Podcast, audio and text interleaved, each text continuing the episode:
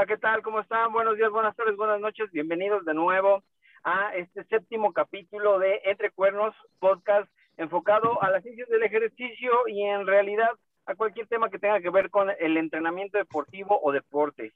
Eh, ya saben, yo soy el coach Eder, eh, founder coach de Savage Training. Eh, me acompaña el coach Tosco. En esta ocasión tenemos al coach Dylan y al coach Luis, como ya, como ya acostumbrábamos. Y tenemos una invitada especial, ya que hoy eh, vamos a tocar algunos temas, algunos temas eh, un poquito delicados y polémicos, eh, de los que necesitamos la opinión femenina de, de, pues de algún atleta, atleta, entrenador y además este, partidaria de movimientos feministas. Este, Lorena Sánchez, ¿cómo estás, Lorena? Hola, muy bien, muchas gracias por invitarme. ¿Qué onda, Lorena? ¿Cómo están, muchachos? ¿Cómo estás, Tosco?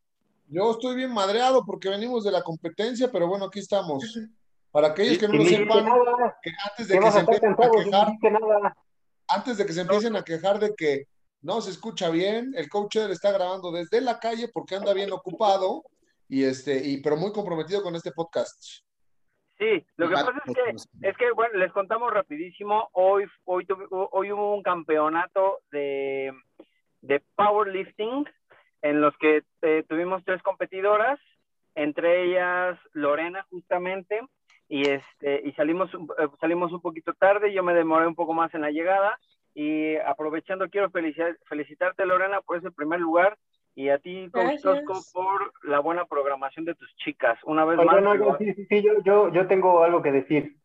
Primero, número uno, felicidades al coach Tosco, ¿no? Por la programación y felicidades a todas las chicas por los primeros lugares, ¿no? Lorena, primer lugar, Diana, primer lugar, Pacheco, primer lugar, ¿no? Entonces, la verdad es que la programación de Savage Training en, en, en, deportes de fuerza es bastante buena. Y desde tu perspectiva como entrenador Tosco, quiero hacerte una pregunta. A ver. ¿Las demás chicas no entrenan? no, sí, la banda sí entrena, bro, sí entrena la banda. Pues, pues, pues, ¿cómo entrena o qué onda? Porque, o sea, Lore, Lore Diana llevan poquito tiempo haciendo powerlifting y entrenamiento de fuerza, ¿no? O sea, fue, empezamos desde un año la rehabilitación de Lore y demás, y, o sea, es un tiempo relativamente corto, y pues bueno, o sea, ya, llevamos, ya, ya la llevamos al nacional de Strongman, ya ahorita estamos en un campeonato de powerlifting, primeros lugares, entonces yo no, no, no desmerito el, el, el, esfuerzo de nadie, pero sí está un poco extraño. Yo pienso que más bien la banda programa pues, muy old school. Los resultados sí se dan, pero a muy largo plazo. Y bueno, pues Savage es, un, es, es, una metodología mucho más, mucho más dinámica y mucho más adaptable. Y pues eso nos hace poder tener buenos picos de rendimiento. Ahora, acá este, me dio mucho gusto que había muchas chicas, pero también había muchas categorías, entonces las medallas llovieron. Fue lluvia de medallas. Pero sí, como dice Di, o sea, primero que nada, felicidades. Eh, creo que tus niñas lo, lo, lo, hicieron muy bien. No solo se ganó, por ahí eh, que estuve un ratito, se, se, rompieron, se rompieron algunas, algunas marcas, ¿no? Personales. Sí. Eh, las señoritas, por ahí algunas rompieron en squat, otras rompieron tanto en squat como en bench. Deadlift, que era lo más cargado, por ejemplo, para, para Lore, que nos está, este, que está con nosotros con respecto a la competencia de Strongman, donde también ganó segundo lugar. Será difícil y aún así hizo un buen trabajo. ¿Y qué onda, eh? ¿Cuánto, ¿Cuántas medallas llevas en este año? De lo que sea. Mm, lo que sea. O sea, tienes medallas de nacionales, de dos nacionales. ¿Cuántas? Tenemos, eh, el coach Eder también tiene, tiene, tiene unos podiums en, en, en cycling, ahorita powerlifting. ¿Qué más? ¿Qué más? Han salido varias cosas, ¿no? En ese sentido. Eh, fue sido un buen año competitivo para Savage, la neta. Pero pues, pero pues es cuestión de trabajo. La neta es que los equipos competitivos están aplicando y no demerito el trabajo de las locuras que pues, cada día el coach Tosco programa y la gente va y lo cumple y lo cubre. Por cierto, no se pierdan la transmisión. Vamos a clasificar para, para los World Strongest, Strongest Games World Strongest Games. Yo creo que en esta ocasión, la verdad es a qué se lo, a qué se lo ataño, a que, pues la neta es que por pandemia mucha gente se guardó y evidentemente mucha gente no supo qué hacer con su entrenamiento, ¿sabes? La mayoría del entrenamiento de las personas que eh, enfocadas al rendimiento atlético, pues tal vez tenían su preparación física y enfocaban su desarrollo al levantamiento de pesas adaptado, ¿no? Y pues los gimnasios cerraron, papá, ¿sabes?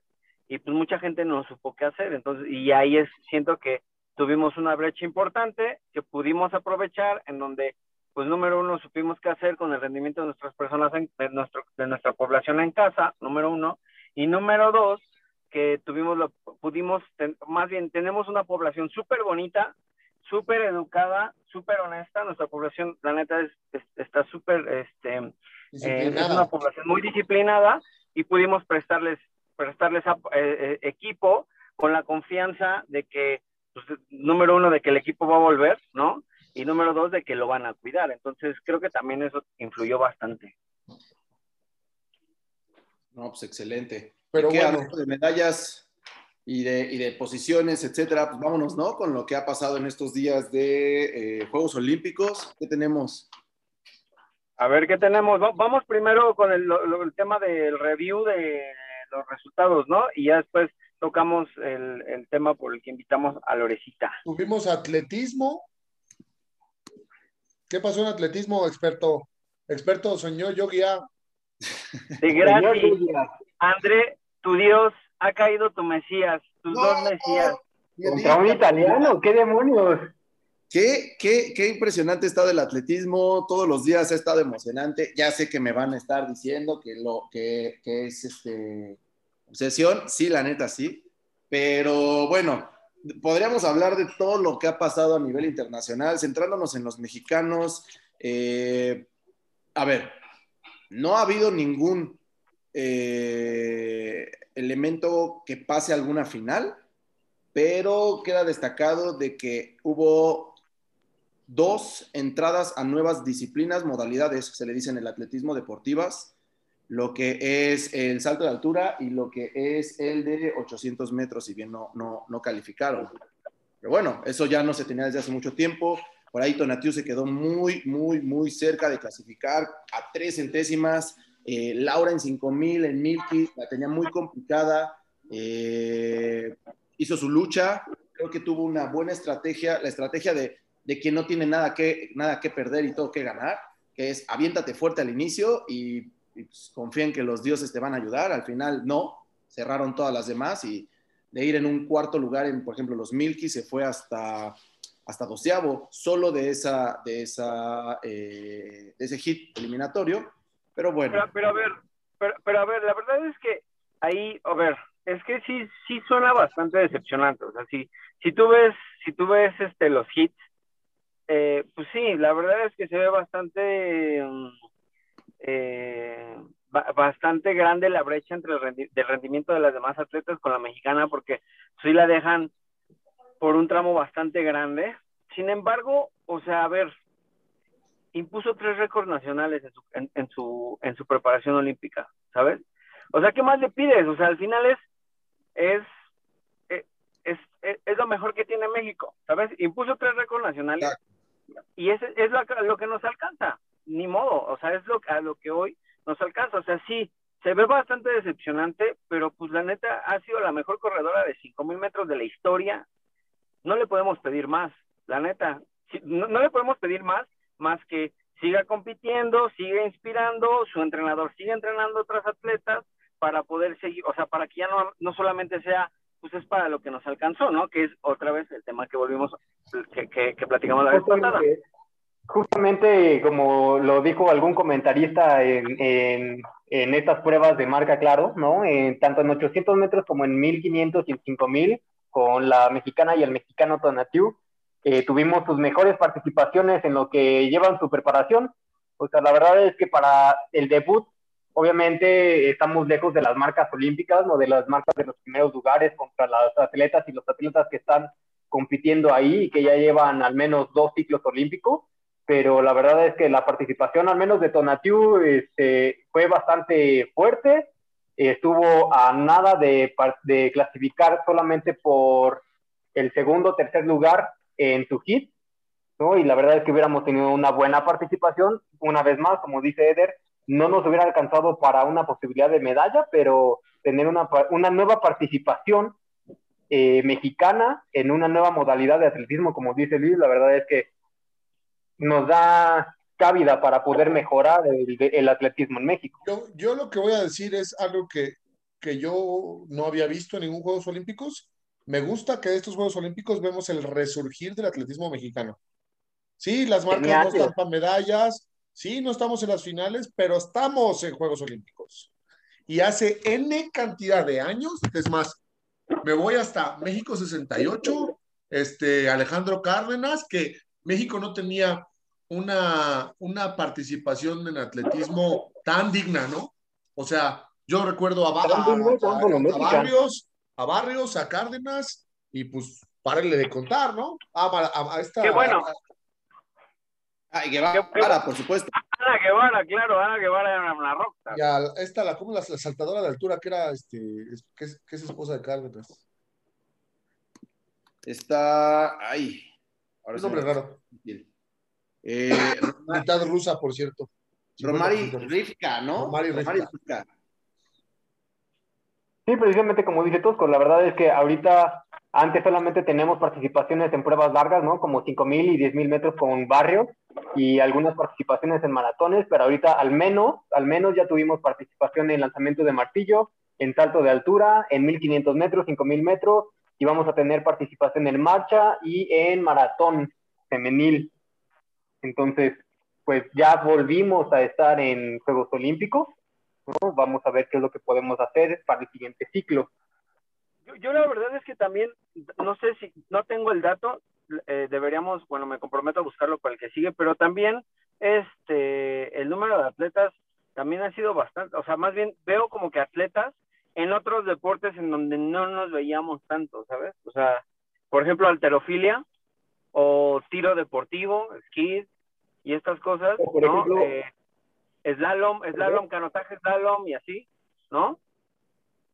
Dafne, Dafne Navarro en su debut en trampolín, que nunca habíamos estado, y también Alexa Moreno, que quedó en cuarto en, gimnasio, en potro. Exacto. O sea, sí, sí siento que ya estamos como, o sea, sí, sí hay otra cara de la moneda, que es que la neta sí ya estamos resurgiendo en otros deportes en los que antes ni soñamos. Pero también, también, ojo, eh, es muy importante, es muy importante, y yo lo veo porque lo sigo, y porque estamos ahí en la entrenadorosfera, pero la generación de entrenadores que está entrenando a sus atletas es otra, ¿eh? Es otra. Son entrenadores nuevos, entrenadores que inclusive comparten escuelas con algunos de nosotros, este, con nosotros, porque la, la White todavía no. No, no. Ah. Este, que ya están en Juegos Olímpicos, que son entrenadores que están entrenando gente en campeonatos importantes, que han ido construyendo atletas desde hace 10 años que salieron de la escuela y que ahorita tienen resultados. Y me da un chingo de gusto porque la banda de la ciencia va a revolucionar el deporte. Escúchenlo aquí hoy en Entre Cuernos. Sí, creo que también eso, como dices, pues está destacado. O sea, no es que no hubiera ciencia en. no, es que, es que no tenían chance. Es que exactamente es que la ciencia venía de otros entrenadores, de otros, de otros países. Venía, venía el entrenamiento de la, la responsabilidad de entrenar a los atletas de, de, estas generaciones pasadas, recaía sobre entrenadores mucho más old school, ¿no? Que aprendieron con los maestros del 68, con Piotrowski, con, con este, con este, ¿cómo se llama? El, doctor Simi, este, polaco. Ah, el, este, ay. Este perrito murió, decía, atleta triste porque perrito murió. Hauslever, Hauslever, Jerzy Hauslever, maestro Piotrowski, este, no, sí, todos estos de las escuelas, que no, que no está mal, o sea, son, fueron escuelas importantes, pero estamos hablando del 68 ya. Claro. Y ya definitivamente es, era, era, necesario ese, ese salto generacional. Sí, perrito muere, atleta triste. Perrito murió. Rendimiento no sirve, atleta, ah. no. Pero, pero oye, bueno, este, dentro de todo esto del, del ya merito, tenemos una, una no ya merito, una medalla, ¿no? Tercer lugar, bronce. Tallón, bronce, qué buena actuación de esa mujer. Alterofilia con Fuentes, con, una, con un total de 245. Ojo, ojo, bronce a 4 kilos totales de la plata. O sea, estuvo, estuvo peleado el asunto. En el snatch, en el snatch fue donde, donde se nos fue la plata porque cargó 108 kilos de snatch, si no mal recuerdo, y la segundo lugar cargó 111, me parece. o 112. Sí. Y, y para Pero también falló su último levantamiento. Sí, creo que fue la approach, ¿no? La, la, la diferencia. ¿Cómo lo viste, Lore? ¿Qué viste ahí? Pues eh, hay- en la entrevista que dio, dijo que pues falló el levantamiento por un error técnico. O sea, no, no era como iba, no iba a romper PR, creo que lo tenía asegurado, pero pues un error técnico.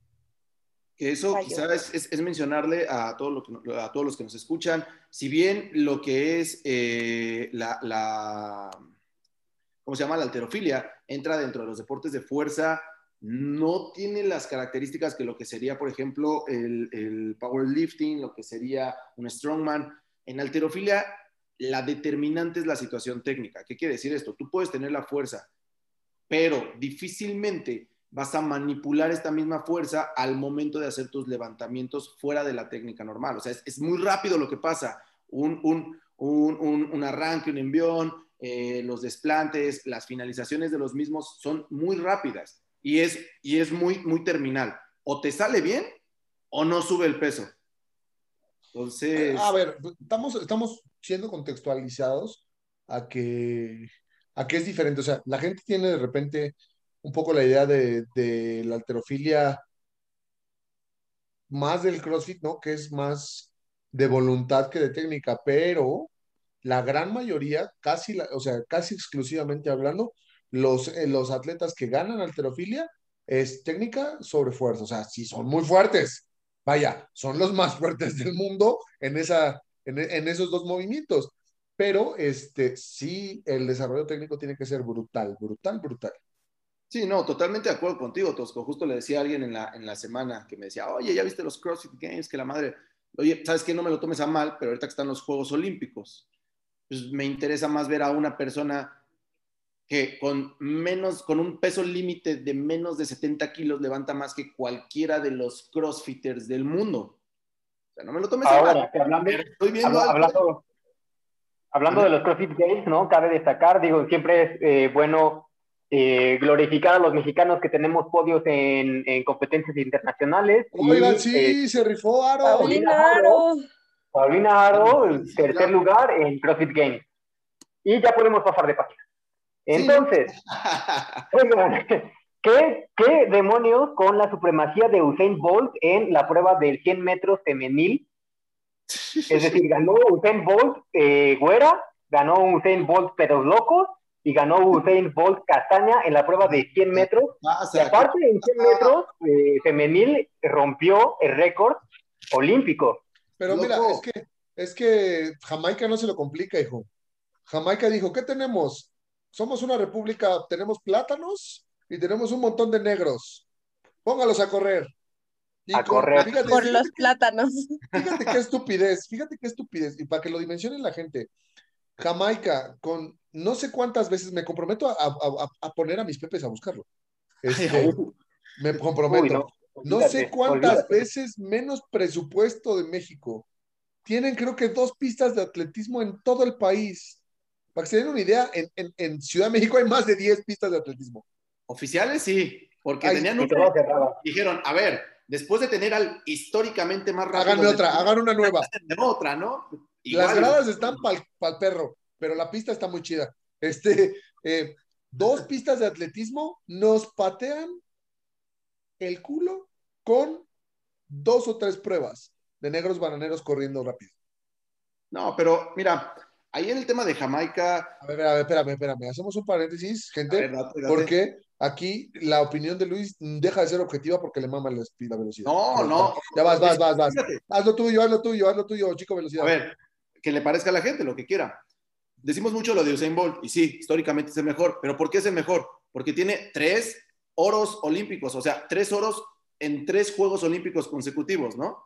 Y ahorita ya tiene seis, carnal. Pues no, pues es que justamente Shelly estaba a un Juego Olímpico de ser, de igualar el récord de Bolt en tres oros olímpicos en 100 metros. Y adiós. Pero, pero ¿Sabe? fíjate que, Ah. pero- Y pequeño detalle, no, no, pequeño, pequeño detalle. En el Juego Olímpico anterior estaba single. En el Juego Olímpico actual tiene un hijo. En esos cinco años de lapso que hubo, se embarazó, dio luz y regresó a reventarle la madre a todo mundo. por eso, y es, y es lo que, lo que también va, va, va dirigido hacia el tema que tenemos hoy, ¿no? La diferencia de, de visibilidad que tienen los récords femeniles contra los varoniles. Eso sí también, que con el, mira, por ejemplo, ahorita Elaine, la mejor, hizo un, hizo un tiempo que jamás ha hecho Sherry, este, Sherry Ann, la, la, la segundo lugar jamaiquina. Y ese tiempo, pues, para, para, muchos, para muchos hombres en ese caso, es, es, es, este, no, no llega ni al pase de Juegos Olímpicos, a pronto, ¿no? Pero impresionante, Sí, o sea, llegar un 1, 2, 3 de podio, no cualquiera lo hace y Jamaica. No, se apoderó, se apoderó de la prueba. Jamaica dijo, presten, presten, esto, somos negros, somos plataneros y somos veloces. Vámonos. Nos vemos bien. Uh. Me ¿Qué falta más color. hubo? ¿Qué más hubo, señor Yoguía, en atletismo? Lanzamiento de bala, no nos alcanzó, ¿eh? No nos alcanzó. No. Oye, no, no, bueno, sí, el lanzamiento de bala no No, o nos sea, alcanzó, perdón, martillo, pero no sé, martillo, martillo. sí, no, claro, no nos alcanzó, no sé cuánto fue cuando lo marcamos, cuánto fue lo máximo del mexicano, la verdad es que no lo vi. Eh, Pues se quedó por debajo, 75. se quedó por debajo de su marca, ¿no? Tiró un 75 cuando la mayoría tiraron 76. Sí, su marca llegó, llegó hasta Sí, sí. 77, me parece. O sea, realmente sí tenía las condiciones para calificar. Eh, según Final, final, ahí no había, ahí no había nada. Ahí había Final, final. sí, claro. Pero me quedo con una frase que dijo Dir respecto a, los, a, la- a las finales o a lo que está haciendo México ahorita, acercándose a esas, a esas fases eliminatorias. Perrito Eh, murió, atleta triste. No, no. No, no, no, porque, o sea, sí habíamos tenido otros atletas mexicanos en atletismo en otros años, pero real, o sea, que iban, se metían al primer hit de la primera eliminatoria y quedaban en último lugar, penúltimo lugar. Y no porque fueran malos, simplemente hasta ahí teníamos. Pero ahorita Sí, claro. poco se está acercando. Eh, y después, este, ¿qué, tu- qué más tuvimos? Eh, ¿qué otra opción tuvimos? Bala, por ahí tuvimos a una final C de remo que se festejó harto y fue un poco criticada. ¿De qué me hablas? Este, de... La final C de remo, un atleta de Marina que de remo, ajá, Ah, sí, sí, ah, ah. justamente. Estaba, estaba un poco raro porque creo que hace dos o tres episodios hablé de Kenia, ¿no? De donde dije, donde yo pensé que se había quedado como un poco corta para la, la clasificación a la final de las medallas y ahorita en la final C marca un tiempazo de 7 minutos 30 y algo. No sé si haya tenido que ver con las condiciones. La verdad es que yo no soy especialista de remo. Habrá que invitar a, al, al especialista de remo que tenemos ahí en Sober Training Lab. Este, pero pues sí, justamente para aquellos terminó. que no sepan, los especialistas de remo vienen con joroba integrada. Ajá. Saludos, Este, saludito a Pavel. La verdad es que no sé en qué, en qué lugar quedó, ¿no? Pero quedó en una buena posición dentro de esa, de esa final C y pues está, está bastante contenta con su, con su desempeño. Veníamos diciendo lo mismo, ¿no? Es, es una cuestión de clasificar a una final a simplemente tener una participa- participación de los Juegos Olímpicos. Habría que poner las cosas sobre la balanza. Luis. Sí, es justamente como dices, Di, ¿no? En esta modalidad eh, se llama remo skiff, para quienes no, no, no sepan. Hay cuatro finales y... Sí, eh, y, y siempre, y siempre, y la realidad es que siempre las atletas o- y los atletas de remo van por la vida vendiendo que llegaron a la final, pero hay final A, B, C y D, no me jodan.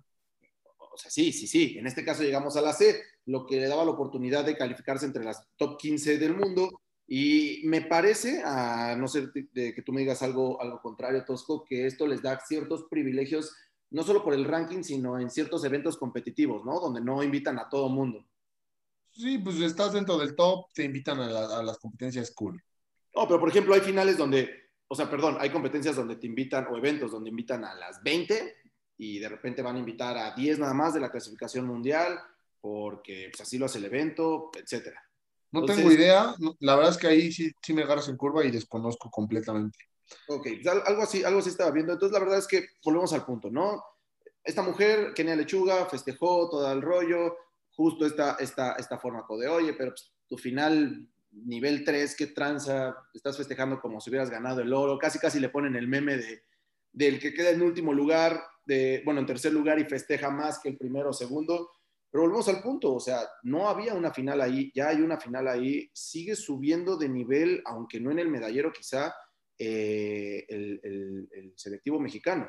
Ok, ok, sí, sí estamos quedándonos muy atrás de lo hecho en Londres, sí estamos quedándonos atrás de lo hecho en, en Brasil, que ya averigüé y en Brasil llegamos a tres medallas de plata y aquí no se tiene ninguna.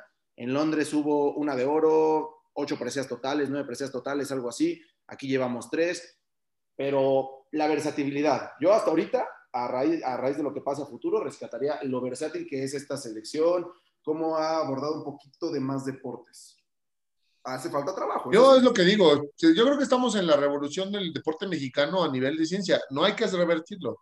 Déjenos los chavos chambear y pues veremos más adelante. Ahora, eh, respecto a los resultados de Kenia Lechuga, pues bueno, a Kenia yo tengo la fortuna de conocerla, este, una gran tipa, muy simpática, este, pero pues, son sus cuartos juegos, o sea, hay que tener también perspectiva de logro con ser cuatro veces Juegos Olímpicos, o sea, mandas que neta, no lo dimensionan, no dimensionan lo duro, lo difícil y lo complicado que es a nivel total, social, económico, deportivo, etcétera, etcétera, etcétera, llegar a, un, a unos juegos y bueno, pues respect.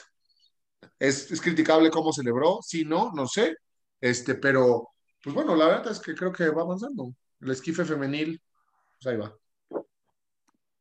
¿Tú qué piensas, Lore, de todo esto que estamos hablando? Yo tengo dos cosas de que hablar, tres cosas de qué hablar. Lore, Lore se quedó calva. No. No, no, no, espera. No.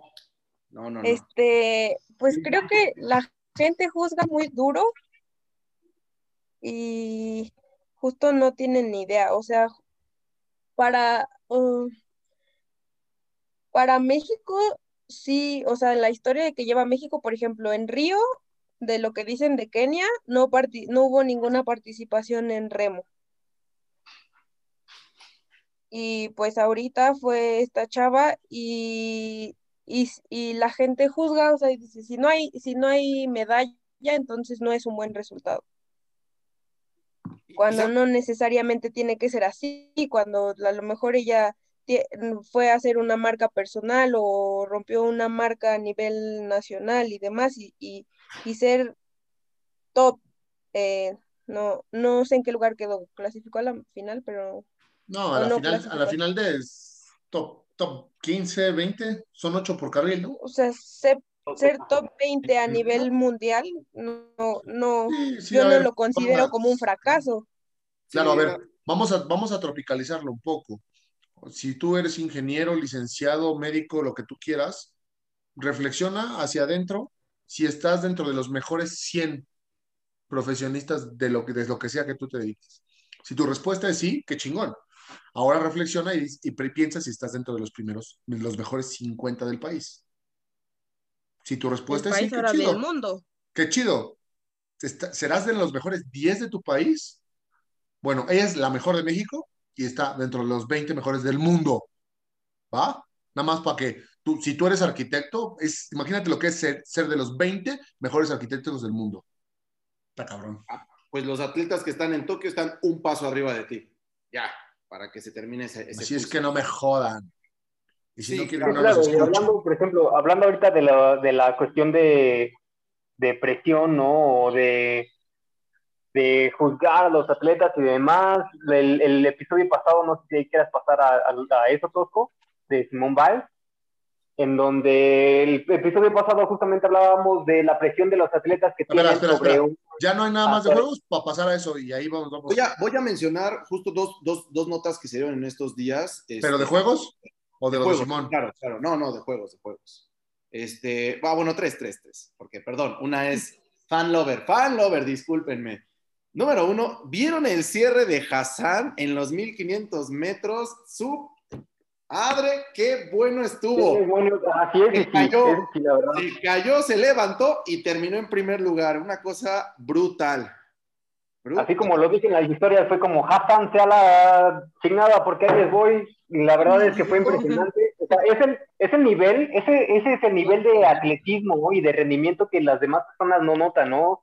Eh, una diferencia entre otra atleta que se hubiera caído y es como, ok, bueno, ya mi participación terminó aquí, y en estos deportes de endurance, donde en 400 metros tuvo el potencial suficiente para rebasar a todas con una desventaja de que te gustan unos 5 segundos, 6 segundos en lo que No, se levantó. más, yo creo que se cayó 7. En 800 metros tuvo mínimo 30 metros de desventaja. Mínimo. Es el hambre de ganar. He visto, he visto un sinnúmero de veces caerse a Dylan y pregunten si alguna vez se ha levantado. Es más, es hasta de, hasta de enviar su, su caigo, no, yo- Solo se levanta para poner el celular y volverse a tirar para incluso vomitar. Nadie lo hace. Permíteme decirte que en carreras de 21 kilómetros sí me he caído y he seguido porque ni modo que me quede a los, a los 15, tengo que regresar a mi casa. Pero ya después de entrenar, obviamente no voy a hacer lo mismo. No, no, estuvo, estuvo impresionante. Pero bueno, esa fue la, la nota de fan. Por cierto, eh, Gaia, la atleta italiana, uy, la la, eh. Síganla en Instagram, guapísima. Pero a ver, de los dos casos que les de, de las dos notas que les decía, eh, yo creo que estas quedan para hablar la siguiente semana, nada más las voy adelantando. Número uno, ya empezaron los primeros casos de dopaje ¡Ujú! en Juegos Olímpicos. Sí, Tenemos- por ahí hay una negraza que dijo, ay, ¿Eh? perdón, me salpicaron hormona de crecimiento en mis bollos. Oye, sí, ¿qué onda, eh? Y la verdad mis es que... bollos, ah, verdad estaban es que- mis waffles. No mames. Ogbake, Ogbake de Nigeria, Ogbake de Nigeria justamente en las, en las clasificatorias, este, tuvo un, un tiempo de, me parece, no me acuerdo si 10 o 9, no. ¿Cuánto, no, no sabes de cuánto fue el tiempo, Luis? Creo que fue de 10.70 y algo. Y creo que estaba teniendo un rendimiento por arriba de la mayoría de las campeonas y de repente fue como, ok, te detectamos hormona de crecimiento, ya no vas a competir. Y qué, qué musculados están, por cierto, los atletas de Nigeria. Digo, no es caso, pero brutales. Y noticia número dos, digo, esto es, esto es rapidísimo porque obviamente hay que leer un poquito más al respecto. Noticia número dos, cada vez más casos de COVID en la Villa Olímpica. Coinciden con un número cada vez más alto de casos de COVID en Tokio. Están repuntando muy fuerte. Eh, Villa Olímpica está teniendo cada vez casos. Entonces, igual y por ahí no nos sorprenda de repente que los Juegos Olímpicos terminen prematuramente. Ya lo veremos más adelante. Para el jueves había van a ser 210 knockout. atletas. ¿Cuántos? knockout. 210 knockout. atletas. 210 atletas eh, contagiados para el jueves que acaba de pasar. ¿Cuántos? Ahorita la verdad es que ya no, 210. No, son un buen. Para que la gente nos, nos entienda, los 10 atletas son 10 selectivos de fútbol. O sea, los titulares, más la banca, más los que ni siquiera van a la banca. 10 selectivos Tan solo, de fútbol. tan solo la delegación mexicana teníamos 164 atletas. Imagínate si todos hubieran sido nuestros, nos quedamos sin participación. La excusa perfecta, pero bueno. De hecho, yo vi Adiós. varios en natación, eh, varios campeones tuvieron que abandonar por COVID y pues les dio chance a otros de meterse al... al A nuevos atletas. Eso es importante, ¿eh? ¿Qué tan disfrazado va a quedar la- el- el, eh, las medallas, las clasificaciones, los rangos entre países? Porque tu atleta, no porque no tuvieras el potencial, sino porque no pudo participar porque dio COVID. Entonces, sí, algunos tienen banca, como China, como Estados Unidos, pero por ejemplo, nos da México y puta, ¿a quién mandamos? O sea, después del atleta solo el aguador sigue para correr, entonces, o para para competir, vaya, ¿qué podemos hacer? Pero bueno, esos, esos temas quedan para, para después, para cuando salgan más casos, para cuando leamos un poquito más. Hay un tema y justo por eso invitamos a Lore. ¿Cómo está Tosco entonces? Simone Báez. Híjole, aquí es un tema difícil, es un tema complicado. Este, pues bueno, el ojo del huracán está sobre de esta monstruo de la gimnasia que poco antes, digo, si no lo han visto, véanlo, eh, se destapó un caso de abuso tristemente en una... eh, tristemente digo, pues porque pues es, siempre es una tristeza, ¿eh? pero no crean que es único, ni crean que es, este, que es poco común, en este, en los, en, sobre todo en el tema de, de deporte de apreciación. Este, el médico de la, de la, de la federación abusaba de las chicas, ¿no? Tiene, le fincaron 200, ¿cuántos casos de abuso? Dos, más de 250. Ahí le echaron una condenita leve en Estados Unidos. ¿De cuántos años, Lore? 176 años. Va a estar un rato guardado. La mitad de Este, mi vida. Y obviamente pues, Simón Biles fue una de las personas que estuvo en el ojo del huracán con esto. Y estaba, leímos una nota y leímos ahí algunas cosas que que, bueno, las fechas en las que ella tuvo un crash down mental coinciden en aniversarios de que conoció a este carnal, de que, de que, de que se dio cuenta que, pues, eh, que no era un proceso normal, que porque, pues, imagínense, manda es que no, no, no lo dimensionan. Las niñas de gimnasta entran desde los cuatro años, cinco años, ¿no? Y cuando llegan los Juegos Olímpicos a los 17, 16, 15, este, pues no conocen otra realidad. Entonces, si tu doctor te mete mano, pues no hay como tú digas, oye, como que esto no está chido. Es como de, ah, pues es que a todas nos mete mano igual y pues es normal, ¿no? Sea, dentro del contexto, ellos normalizan el abuso y pues de eso también se, se, se, aprovecha esta banda para, para, pues para actuar de, esta manera. Entonces, eh, está, estaba, estaba alegando eh, eh, esta, esta más bien no está alegando existe esa perspectiva que pues bueno, que también es bastante relacionado y creo que, que es este, entendible y justificable, que Simone Biles ha sido víctima de abuso, ¿no? Y que pues está en el ojo del huracán, sobre todo en Estados Unidos, ella fue una figura muy importante y sobre todo, imagínense ir con el mismo personal de la federación que sabían que el doctor se pasaba de lanza y que pues no han podido los, los, este, los procedimientos eh, jurisdiccionales actuar en contra de, del personal de la, de la federación. Porque para que ustedes que no, para que, para que aquellos ustedes que no sepan, es muy complicado actuar contra una federación. Muy, muy complicado. Se la, se la pueden hacer cansada por años y años y años y años. No, es, es, un tema, es un tema bastante, bastante, bastante fuerte en ese sentido. Eh, a ver, tenemos que confesarles algo, al menos yo les tengo que confesar algo, antes de, antes de como que leer la nota completa o antes de tener todos los puntos, hubo varios pensamientos, ¿no? La parte del entrenador que te dice, oye, eres atleta de Juegos Olímpicos, eso ya había pasado, o sea, ya había sido campeona antes con ese conocimiento, eh, usar, no es una excusa o quizá no es justificante esa excusa, pero pues estás ahí en los Juegos Olímpicos, ya después te llega el tema humano, a ver, no me puedo poner, ni siquiera puedo pensar, creo que sería incluso una falta de respeto, ¿no? Pensar en ponerme o en ponernos en los zapatos de esta mujer. Eh, de hecho, y, esa es una de las principales razones por la que te tenemos aquí, Lore, porque, a ver, México es un, país machista y, una mujer dentro de México tristemente entiende eh, muy, más ese pensamiento, ¿no? Nosotros quizá podríamos especular, pero a fin de cuentas eh, somos hombres, sí tenemos este conocimiento de lo que pasa con las mujeres, pero eso es lo único, la, parte de tenemos ese conocimiento, esa teoría, no sé, no sé. Desde tu perspectiva, Lore, con, este, este, contexto de abuso, ¿tú lo ves justificable la actitud de Biles? Pero ponlo todo, ponlo todo, ¿vale? Puede ser otra vez campeona plusmarquista de los Juegos Olímpicos. Difícil y eso es justificante lo que te pasó para, para decidir por ti misma y, es incluso entendible o loable. No sé, dinos, ¿qué, qué opinas tú de todo yo, Yo creo que sí, o sea, principalmente sí creo que es un tema muy complejo porque pues a pesar de que yo como mujer puedo ser más empática con ella por este tema del abuso y de, por ejemplo, esta situación tan eh, ruda que se ha vivido en México con los feminicidios y el acoso y demás, este, pues al final de cuentas, solo ella sabe lo que está viviendo y cómo está haciendo su proceso. Y yo creo que mm, sí es justificable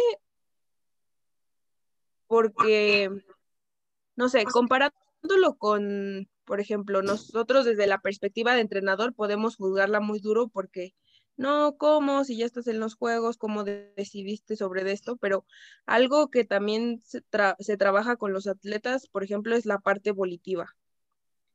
Y muchas veces, aunque el atleta físicamente tenga, sea muy capaz de ser campeón o de ganar un podio o etcétera, si no está la parte volitiva presente, puede arruinarte la competencia completa.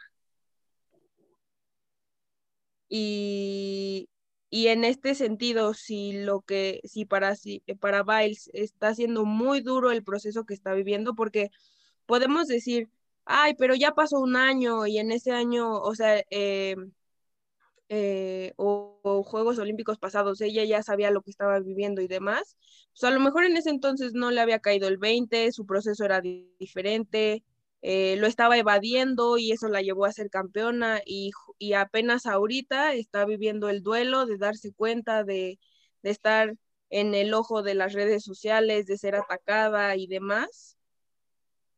Y pues puede que esté en el hoyo bien duro y a veces lo emocional y el estado mental pues se lleva el estado físico y tus capacidades físicas.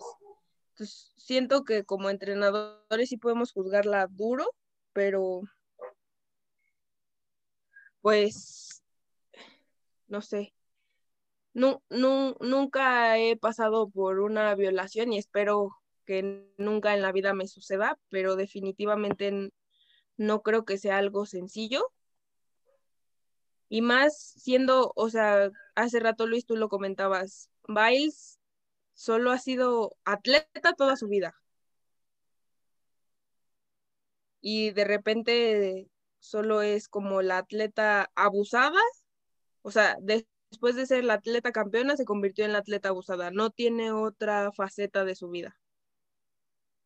Y pues es duro confrontar, confrontar eso. No sé ustedes qué opinan no, sobre. Creo que también haya sido como alguna forma de protesta, ¿saben? O sea, a ver. Puede ser, puede ser. O sea, en, el sentido de, en el sentido de, a ver, estoy en la, en el evento deportivo más grande del mundo, ¿no? ¿En dónde voy a tener más visibilidad? ¿En dónde me voy a hacer notar más y hacer notar más eh, las fragilidades, como lo es un abuso, eh, como lo es ahorita el tema del feminismo, como lo es este, el tema de, hacer lo que tengas que hacer por tu salud mental, que, que, justamente cuando todos te están viendo, ¿sabes? O sea, también pudo haber sido una forma de protesta de decir, a ver, yo tengo, yo tengo las cámaras. Jonel. Yo tengo las cámaras, yo tengo, yo, eh, a mí me están viendo ahora, yo estoy en el ojo del huracán ahora, porque son mis Juegos Olímpicos, ¿sabes? Eh, voy a decir que no, para que vean todos que se puede decir que no. No importa el momento, no importa la hora, no importa.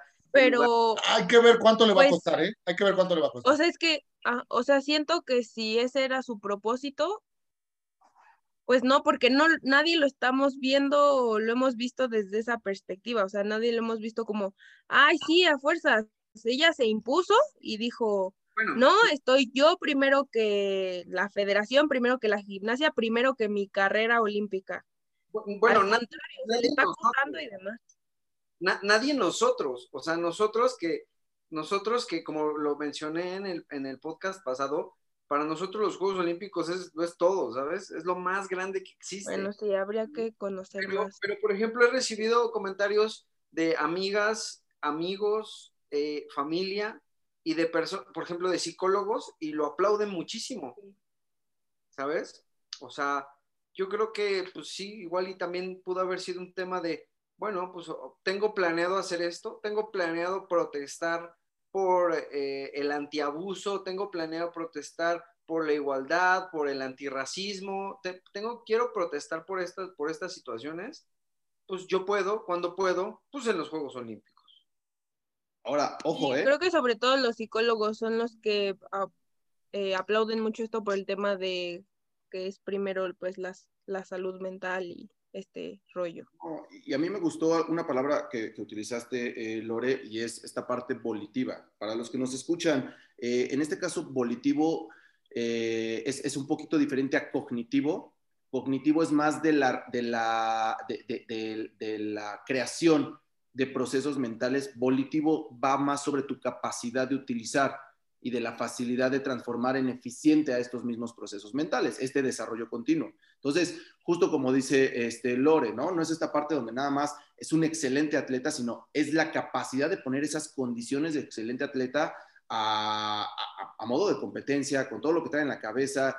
El cerebro es lo más complejo que existe en el, en el universo años de investigación y todavía no se sabe qué tanto puede hacer el cerebro, incluso por ahí, ya saben, solamente utilizamos el 10%, el tanto por ciento de nuestra capacidad, de tan complejo que es todo esto.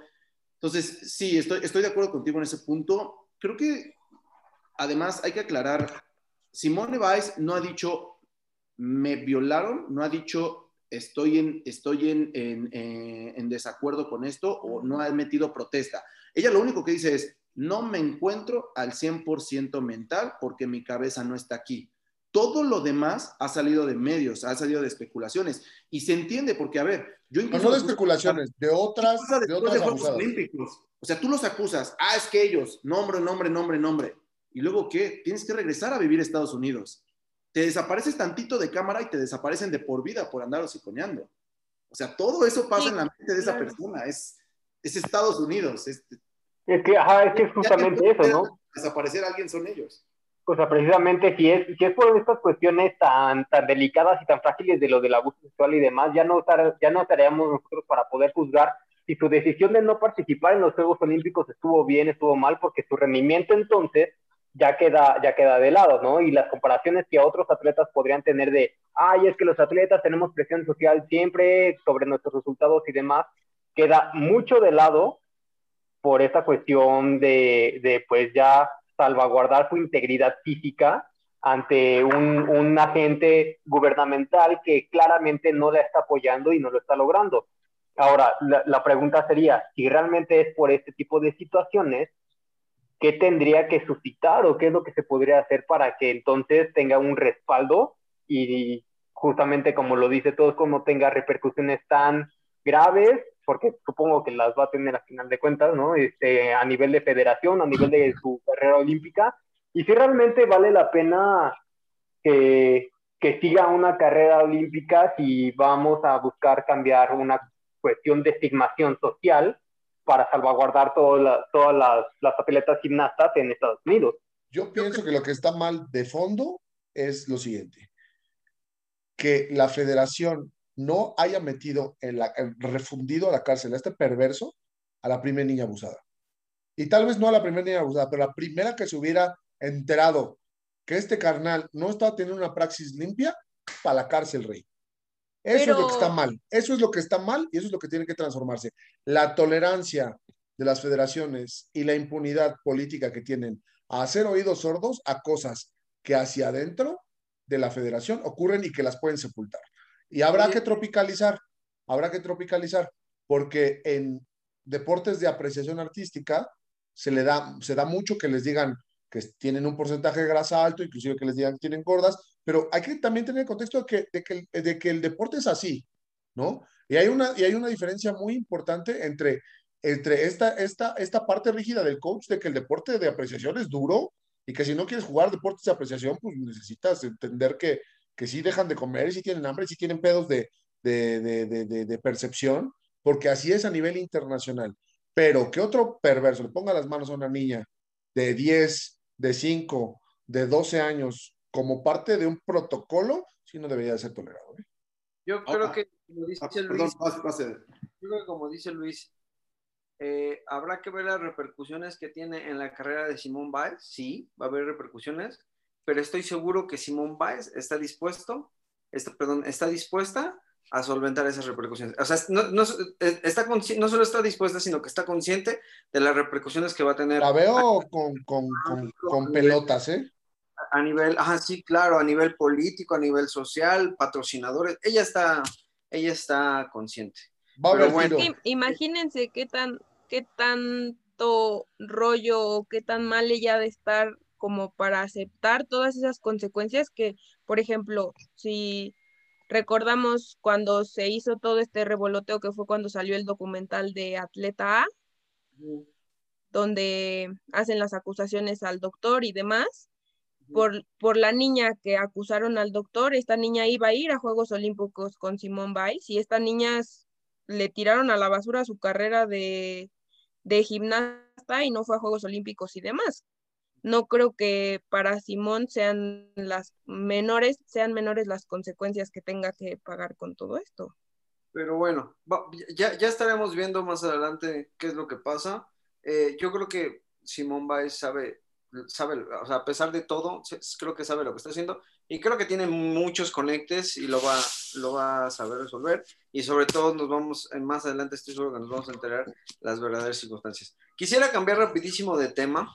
Eh, y ya por último, Yo- aprovechando, aprovechando que Lore está aquí, bueno, más bien por es- para eso la trajimos, de hecho. Yo solo quisiera decir algo último de la gimnasia, que hubo otra manifestación en contra de la sexualización del cuerpo humano en las gimnastas. El equipo de Noruega salió a competir con, y las de este- alemanas también, las alemanas también, digo, las alemanas, perdón, las alemanas, y las suizas. este, con un traje completo que les llegaba a los tobillos, manifestándose en contra de la sexualización de, del cuerpo de la mujer en el deporte. De hecho, iba para allá, ¿no? justamente para allá iba, justamente para allá iba. Eh, parece que hubo también otra situación parecida eh, en handball de playa. Tosco, tú tienes mejor información, ¿no? Sí, multaron con 170 dólares a las jugadoras de handball por salir con un uniforme que estaba en contra del reglamento. Salieron a, jugar a beach handball con un uniforme mid-tight, o sea, a mitad del muslo, cuando el reglamento marca específicamente que tiene que ser en bikini y inclusive marca las medidas del bikini. ¿Qué, qué, de- qué países, qué país era? Noruega. Ahí sí era- Noruega. Las de handball. Handball de playa. Ajá. ¿Qué opinas, Lore? Híjole, creo que es demasiado complejo. Eh, nosotros como entrenadores, pues tenemos el contexto de lo que es una federación y, y que un reglamento se tiene que seguir sí o sí. Sí, porque la banda, la banda, la banda, la opinión general es como, cambien el reglamento mañana, ¿por qué no las dejan? Sí, y, y creo que para cambiar un reglamento de una federación a nivel internacional es algo muy complejo que no es de un día a otro. Y yo creo que está perfecto que se manifiesten, o sea, yo apoyo todo este tipo de manifestaciones este, y demás que van en contra de la sexualización de la mujer, del abuso. Este, pero también creo que para ser revolucionario tienes que tener los pantalones bien puestos, ¿no? Porque es difícil ir en contra de un sistema tan grande, de un fenómeno mundial, que es como justamente el tema que terminamos, que Simone Biles pues tiene que aguantar todas las consecuencias que vaya a tener por esta decisión que tuvo en estos Juegos Olímpicos. Ella se está imponiendo ante las reglas y ante lo que todo mundo quería. Y pues yo solo vi una cosa mal o no, pueden muchos contra de, este, opinar lo contrario, de estas jugadoras que se quejaron rotundamente de la multa que les pusieron por llevar un uniforme incorrecto cuando ellas sabían, bueno, cualquier jugador que forma parte de una federación este, conoce su reglamento y sabe que si no cumples con el uniforme te van a multar. Tan claro es que todos los equipos llevan el, uniforme estándar. ¿No? Ahora no, no fue una multa estratosférica. Creo que tal vez ellas pensaron que fue como, ah, pues ahorita está muy fuerte lo del movimiento feminista, entonces nos van a apoyar y no va a suceder nada pero pues a la federación evidentemente no le importa. Yo creo que está muy bien lo que intentaron hacer y creo que pueden este, influenciar a más jugadoras o a más gente a que hagan lo mismo, pero igual y no fue la manera más No, sí. apropiada para lo, poder hacerlo más rápido No, sí fue. porque sí fue. con, la federa- con las federaciones, si te llevas mal, la pasas mal o la pagas mal. Sí fue, se, se visibilizaron y consiguieron lo que querían, que pusieran atención a, a este aspecto del reglamento. Pero entonces Claro. que no chillen y que paguen y que le pongan aguacate. Pagaron, o sea, no sé si a las Sí. de, a las gimnasia y así también este, No. se les hizo una penalización, No, pero a las, a las de handball sí se les cobró y no, o sea, ni, no, y no solo pagaron, o sea, no solo, ni siquiera ellas pagaron, la federación dijo, ok, lo van a hacer, adelante, pagamos la multa. Y ahorita por ahí Luis me dio el dato de que ¿quién- ah, un artista dijo, ¿no? Luis, ah, yo pago esa multa. Pink. Sí. Dijo, pásenme la factura, ¿no? Eso, eso está increíble, o sea, que tú reconozcas el movimiento y digas, ah, o sea, Pink se está uniendo y está mostrando su apoyo diciendo, güey, yo les, yo les pago su multa, porque aplaudo lo que están haciendo.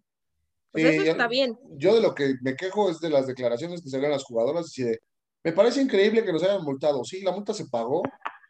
Pues, o sea, siento que la acción, o sea, si querían visibilizarlo, está perfecto, pero entonces se hubieran quejado de la multa, ¿no? Es como, está como la de la esta que la ganaron con, con hormona de crecimiento. Es que no mames, ¿por qué? Si a mí me gustan los cornflakes con hormona de crecimiento, ¿por qué, por qué me, por qué me están multando? Pues porque está en la guada que usted no puede tragar hormona de crecimiento, no, no joda. Ya, hay, hay un tema, eh, sí, eh, híjole. Tiene, yo, No dijiste nada. Sí, sí, me trabé, discúlpame, discúlpame. Esto es informal, Esto es informal. Estábamos hablando también que decidí sacar la nota informal. Da, da, da, da, da, da, da. Pero bueno, eh, hay un artículo que me, que me llegó mucho, sí me puso a pensar un poquito. Evidentemente no voy a leer ahorita ese artículo, está larguito. Quien quiera buscarlo es de eh, The New York Times y dice, ¿quién decide? El título es así, para que lo busquen en internet. ¿Quién decide cómo luce el vestuario de una campeona? Entonces, básicamente lo que hace este artículo es esclarecer el status quo y señalar que eso es exactamente todo lo que se ha marcado en el deporte, el status quo a través de un contexto histórico-cultural. Y cita varios ejemplos, dice, a ver, no me jodas, tenis, en 1918 hicieron, hicieron un alarde los, la, las, las federaciones de tenistas porque una mujer salió en una falda por encima de la rodilla, mucho más práctico para jugar tenis que los vestidos que utilizaban las tenistas y la, la, tacharon de indecente. 30 años después, una, una, tenista en Wimbledon quiere salir con una falda larga y la tachan de fuera de la etiqueta y la descalifican. Este, Serena Williams, durísimo, eh, cuestionada cuando sale con sus raid suit completos, le llaman eh, black suits justamente, que es literal un leotardo de cuello a tobillo. Así ha salido a jugar esta mujer por completo eh, gimnasta. Ahorita el caso que se da, justo como dicen, al final las alemanas no llegaron a la final, eh, no ganaron, pero la imagen ahí está, ¿no? Y ahí lo dejan como... A ver, y, y, yo, y, yo, y, yo, y yo vi la gimnasta, la gimnasia, y no ganaron no porque los jueces las estuvieran manchando por el uniforme, pero cabe decir que las, las gimnastas no estaban infringiendo ningún reglamento. No, exacto. Pero exacto, la, a lo que se refiere Luis es como más bien cómo lo han impuesto todos estos años y hagas lo que hagas, te tachan de algo. Lo que pasa es que, a ver, vamos a ser, vamos a ser completamente honestos. Sí hay una sexualización de la mujer en el deporte, o sea, sí es real, sí es verdadero, sí hay una sexualización de la mujer en el deporte, pero porque, a ver, y, y no quiero, no quiero menospreciar el desempeño de las mujeres en el deporte y espero que no se tome mal el comentario que voy a dar, pero de, de, desafortunadamente, y lo digo desafortunadamente porque así es, el deporte femenil aún, en su mayoría, en la mayoría, no estoy diciendo que en todo, pero el deporte femenil aún es menos espectacular que el de los hombres, ¿no? ¿Está mal la sexualización? Sí, pero pues, al final funge y cumple con una estrategia de que sea más visto, ¿sabes? O sea, yo sí. estoy en contra de tu comentario. Dime, dime. Que termine, deje que termine. bueno, termina. Yo digo que está mal, sí digo que está mal, está mal la sexualización, pero pues al final cumple pues con el objetivo de que, de que sea más visto y mientras sea más visto, pues van a poder tenerlas en mejores condiciones que los hombres. Y sí, está mal, está mal, pero, pero así es como funciona, ¿sabes? Híjole, yo creo que una, en lo de que es menos espectacular que los hombres, no creo que sea tan así, porque, por ejemplo, en el fútbol hay muchísimos videos de jugadoras eh, mujeres eh, haciendo este, pases, goles, que hay jugadores hombres que no hacen, y se supone que eso es lo que lo hace espectacular. Entonces, y creo que hay este, mujeres deportistas que tienen resultados muy buenos, y teóricamente eso es lo espectacular de un deporte, el desempeño. No, lo Pero espectacular de un Creo deporte, que- creo lo, que- lo espectacular de un deporte no se mide así. Lo espectacular de un deporte se, se mide por cuánta feria genera. Listo. Así No, funciona. Sí, a eso voy, a eso voy, a eso voy. A ver, al final, al final a lo que yo voy, estoy hablando de un grueso. No, no, no, no, no quiero generalizar y quiero decir que yo consumo mucho deporte femenino. Consum- aquí, a- para que lo sepan, todo el staff consumimos Pues- deporte femenino. Así como yo reconozco que si veo un partido de la, de, de la Champions League, es, tiene un ritmo de juego y, un, y, y- y una fuerza y una, y una explosividad y una dinámica muchísimo más acelerada que el fútbol mexicano, ¿sí? También hay que reconocer que si ves un partido de la, de, de- de- de- si ves un partido de la primera fuerza varonil, es evidente el nivel y la velocidad y el ritmo de juego en comparación de una primera fuerza femenil. A eso me refiero con que es menos espectacular, ¿sabes? O sea, al final hay que reconocer que yo sé que en algún momento no- ya va a dejar de ser así. Yo sé que en algún momento las mujeres van a ser tan buenas como los hombres en todo, ¿sabes? En algún momento del desarrollo de la raza humana, no- las mujeres van a poder competir con los hombres. Pero pues yo siento, yo creo que hoy no es así. Hoy, hoy los hombres se desempeñan mejor en, en la mayoría de los deportes que las mujeres y entonces los, los inversionistas y los empresarios optan por sexualizar a la mujer para poder venderlo y tenerlas en mejores condiciones y tener otro negocio y tener otra fuente que sea tan rentable como el deporte varonil o al menos que se acerque. Ahora, es muy Pues- importante, y aquí sí quiero dejar sobre de la mesa, que las principales responsables de que no haya consumo de deporte femenino, de femenil, en la mayoría de las cosas son las mujeres. No consumen su propio deporte. Bueno, eso sí, Sí, las y no, pero es que ahí, ahí hay varios puntos. Uno es que el deporte femenino tiene muchos menos años de, así es. de que inició que el de los hombres. Entonces, obviamente la industria del deporte masculino tiene mucho más crecimiento. Las mujeres, muchas mujeres eh, crecieron viendo el deporte masculino porque no había deporte femenino. Claro. Sí, Y claro. entonces ya llegó a un punto donde ya son negocios monstruosos, donde pues hay mucho dinero y al final de cuentas pues el deporte es un espectáculo y sigue y al fin y es un negocio. Y, y, y, y hay, y, hay, y, hay, este, y hay deportes que lo han hecho bien, o sea, hay casos de éxito de, de- de deportes que lo han hecho bien, por ejemplo, el Injury Football League, pero, Pero volvemos- volvemos al punto, ocuparon ponernos Football League, o sea, tuvieron que ponerlas en lencería para que, se, para que sea un deporte Y ahora, tan- el espectáculo. y ahora tiene un nivelazo, ¿eh? O sea, ahorita el nivel atlético está endemoniado. Pero No. en su momento fue una necesidad, o sea, para que fuera equiparable el, el showman, eh, eh, Claro. perdón, el, el- el show, eh, el sport show de hombres y de mujeres en ese sentido.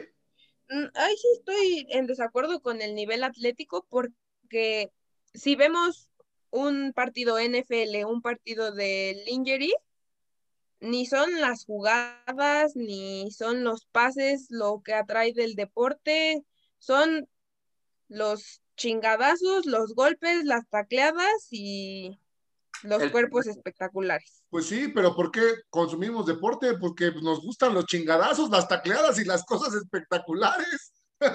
No, no, o sea, O sea, tienes, tienes, tienes eh, yo, yo, por ejemplo, desde mi punto de vista de entrenador, fan del deporte, etcétera, diría lo mismo que Lore. O sea, Lingerie, NFL es, es tan diferente como, como naranjas y, y- y- y litro de leche. Sí, pero el nivel atlético hoy en el injury está a un nivelazo. Eso es Pero lo que fíjate, seguimos hablando en, en- en- en el parámetro de especialistas. A lo que yo voy, por ejemplo, Lore, es, fíjate bien, de todos los, de, de- de los mayores espectáculos del mundo, que son NFL, que, eh, o sea, la final, el Super Bowl, que son eh, la final de la Copa del Mundo, que son, por ejemplo, Juegos Olímpicos, ¿cuántos especialistas hay? ¿Cuántos entienden esa diferencia entre un lingerie y un NFL professional?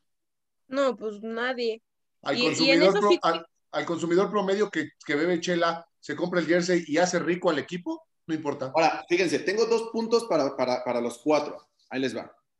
Cerca de los 2000, múltiples directivos del Comité Olímpico Internacional dijeron, y esto fue analizado por muchos, por muchos psicólogos estadounidenses. Los atletas están para verse. Fuera de eso, queremos descontextualizar por completo a los atletas como símbolos sexuales, pero en cualquier deporte el atleta está para verse, es parte del espectáculo. Es mercancía, básicamente el atleta es mercancía. No lo dijeron así, pero a fin de cuentas tú consumes lo que ves. Estoy de acuerdo contigo. Ahora, ahí te va. Este dato no lo teníamos cuando, cuando estábamos este, debatiendo, lo busqué y, y me llamó mucho la atención. Dice, la Federación Internacional de Voleibol, donde se incluye voleibol de playa, por ejemplo, cambió las reglas en el 2012 para permitir que las mujeres jugaran en pantaloncillos y camisetas con mangas. Correcto. Ojo, sin embargo, y por eso nunca lo vemos, o muy pocas veces lo vemos, sin embargo, las mujeres a menudo eligen no usarlos para evitar la incomodidad de la arena en la ropa. Esto dicho por Jennifer Kissy, medallista de plata en Juegos Olímpicos. Sí, eh, eh todos aquellos que hayamos jugado un deporte en arena es un castre la arena. Además, yo creo que, no pasan los hombres, o sea, los hombres no pueden usar, ¿cómo, le dicen? No lo pueden usar traje de no, es que ojo, ojo, y esos son detalles, no les llaman bikinis ellos, les llaman trajes de competencia, justo para descontextualizar la sexualidad de sus trajes, de sus uniformes. Pero los hombres no pueden utilizar ese tipo de trajes de competencia. Entonces los hombres sí se tienen que estar holgando un poquito el short para sacarse la arena de vez en cuando. Yo opino, o sea, ah, Era, era justo para saber sus opiniones. Sí, Lore, adelante.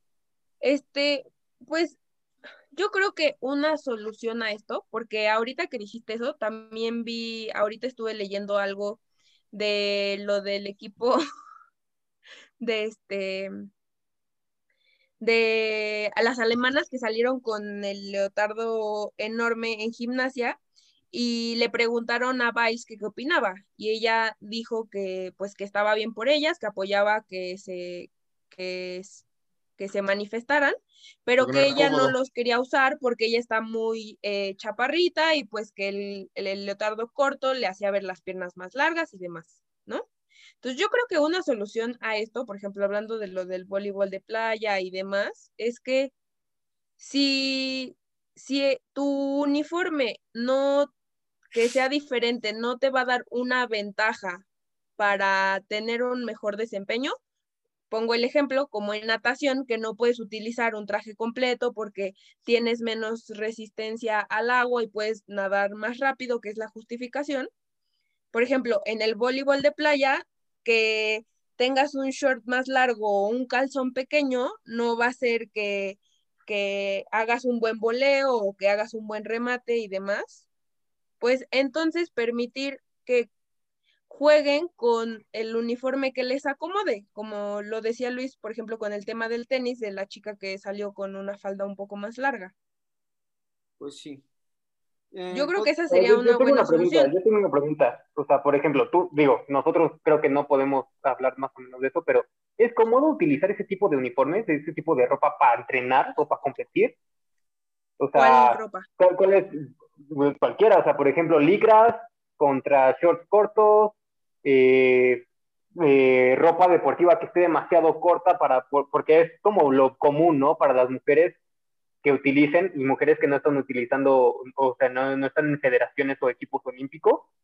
O sea, hay, hay variedad, hay variedad de, de ropa que pueden yo utilizar. Creo, yo creo que depende. Te lo pregunto un hombre que gusta entrenar en calzones. Ah, era lo que te iba a decir, o sea, porque por ejemplo, no, no, no, no me he puesto en tanga, no, pero yo siento que tanga sí ya sería demasiado corto para ir a correr o algo por el estilo, ¿sabes? Incluso siento que me rozaría. Y yo ya he utilizado top en competencias de CrossFit, ¿no? Y la verdad es que al menos el top lo sentí cómodo para competir. dije, mm, esto sí podría ser. Este pero también no, siento que ya, rebaso. Dudo que tú entres en movimiento político, mi estimado, pero, pero igual y podemos incluirte en esto del status quo, no te preocupes.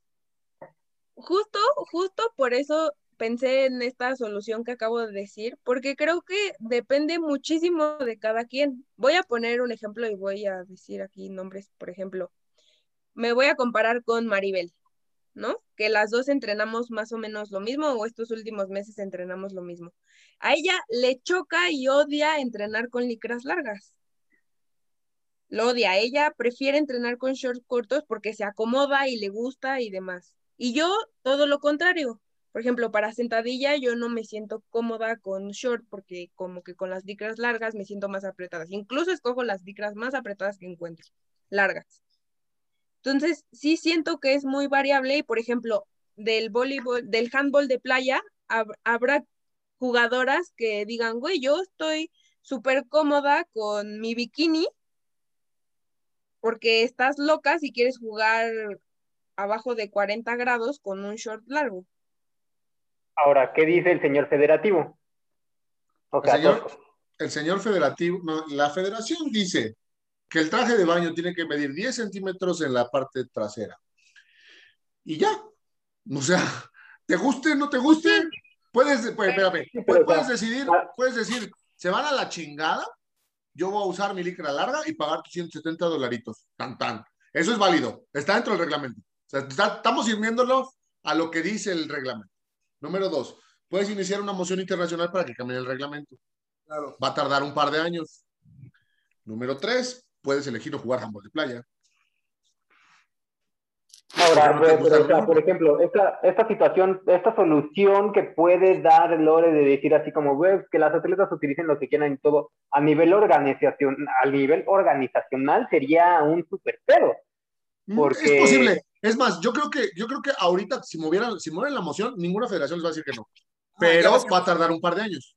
Yo creo que, yo creo que está bien, o sea, yo creo que está bien que intenten disminuir la sexualización de la mujer. de acuerdo. Yo creo que es correcto.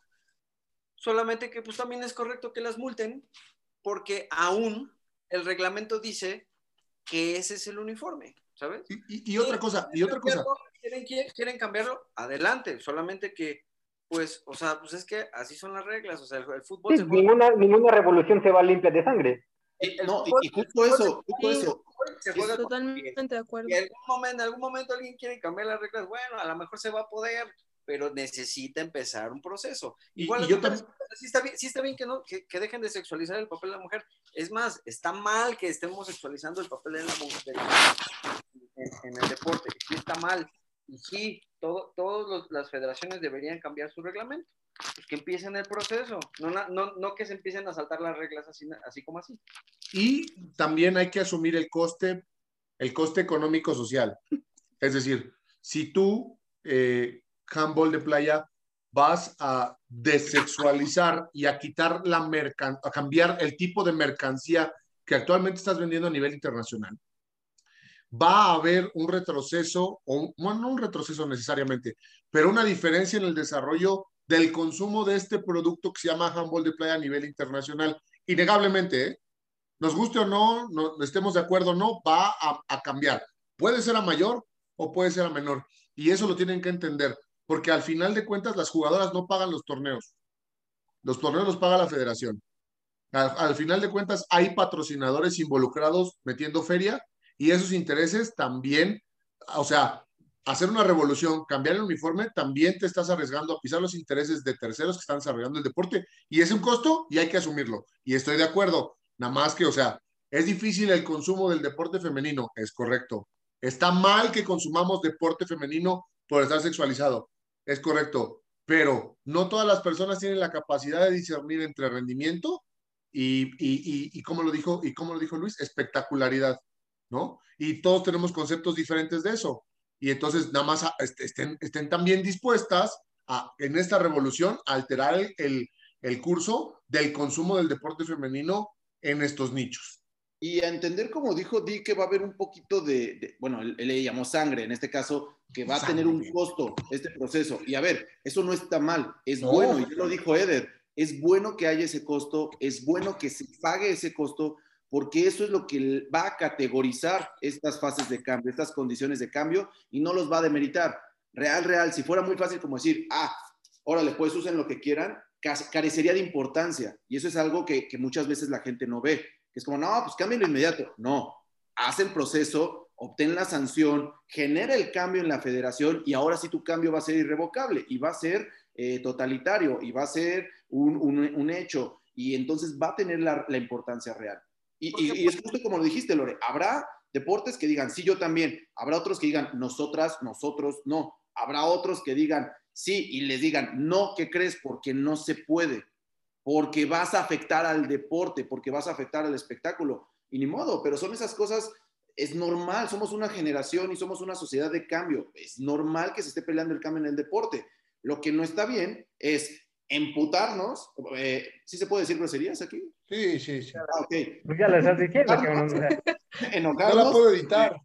Ah, ok, ok. Enoja- enojarnos, perdón, porque, porque no sean cambios inmediatos, ¿no? Porque sean cambios con un costo. ¿Por qué cuesta? O, o a mis chiles, ¿a- ¿por qué me están multando? A mis chiles, ¿no? Ju- justamente yo estaba, la federación apoyó, ¿no? O sea, además dijeron, o sea, fueron, fueron con la federación y dijeron, oye, queremos hacer esto y la federación. Sí, dijo, pago. "Bueno, ¿Consecuencias? ¿Están de acuerdo? Sí, ok, yo pago. Claro.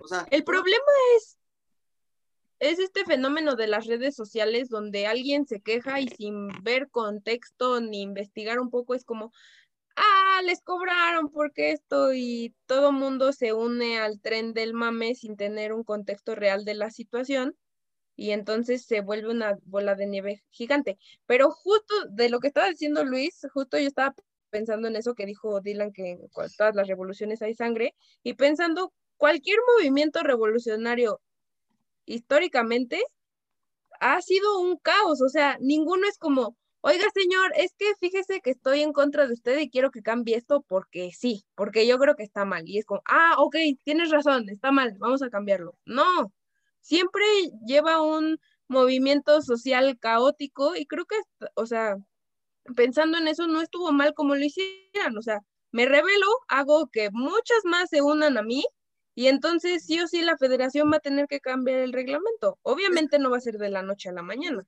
ese es un gran punto de vista, ¿eh? O sea, la neta es que yo siento que sí dijeron, o sea, creo que eh, eh, eh, viéndolo desde esa perspectiva, tal vez sí dijeron así como, como oigan, ¿por, qué no en- vez de, nada más pararnos así, empezamos al, el papeleo para que se cambie el reglamento y alguna otra ha de haber dicho, no, o sea, vamos a hacer un escándalo para que pues, a este movimiento se unan otros deportes y otros equipos y entonces en un futuro no solo seamos nosotros y se quede en, nuestra, en nuestro equipo, en nuestra federación, en nuestro deporte, sino que sea para, para todos. O sea, también cabe la posibilidad de que lo hayan hecho así para darse a notar y que pues ahorita que está eh, eh, eh, creciendo el movimiento feminista, o bueno, no creciendo, sino más bien está teniendo una mayor visibilidad este, y aceptación incluso, este, pu- puedan tener como esta, este apoyo de otros deportes y de, de otras federaciones. yo siempre he dicho que del caos sale el orden, entonces un conjunto de calamidades bien organizadas puede cambiar. Ah, ahí va su propaganda. Ah, ya, ya, ya, ya. Muy bien, creo que hemos terminado. Ah, no, no es cierto, no. ¿Qué sigue, locutor? Irnos. Tiene que irnos porque ahora sí ya nos manchamos con la duración del episodio. Con ese churrasco disculpen. de No comentarios. importa, a la gente le gusta escucharnos, ya te lo he dicho, la gente le... Y, y, y aparte se quedan sobre de la mesa muchas cosas muy interesantes. Primer atleta transgénero, hay que hablarlo el jueves. Sí. Ah, sí, porque vamos a ver justamente su participación. Claro, claro, claro, ya empieza 5 de la mañana, ay, por si la quieren ver y juzgar ustedes mismos, 5.50 de la mañana, primer atleta transgénero en alterofilia hasta 83. De hecho, creo que hay un video, hay un video de una caricatura South Park que habla de un episodio justamente de nuestra perspectiva al tema, por si lo quieren buscar. Pues Sí, sí. banda, gracias por sintonizarnos. Gracias por escucharnos de nuevo. Eh, como siempre les digo, tómense la libertad de mandarnos un mensajito ahí a, a las redes sociales o a alguno de nosotros.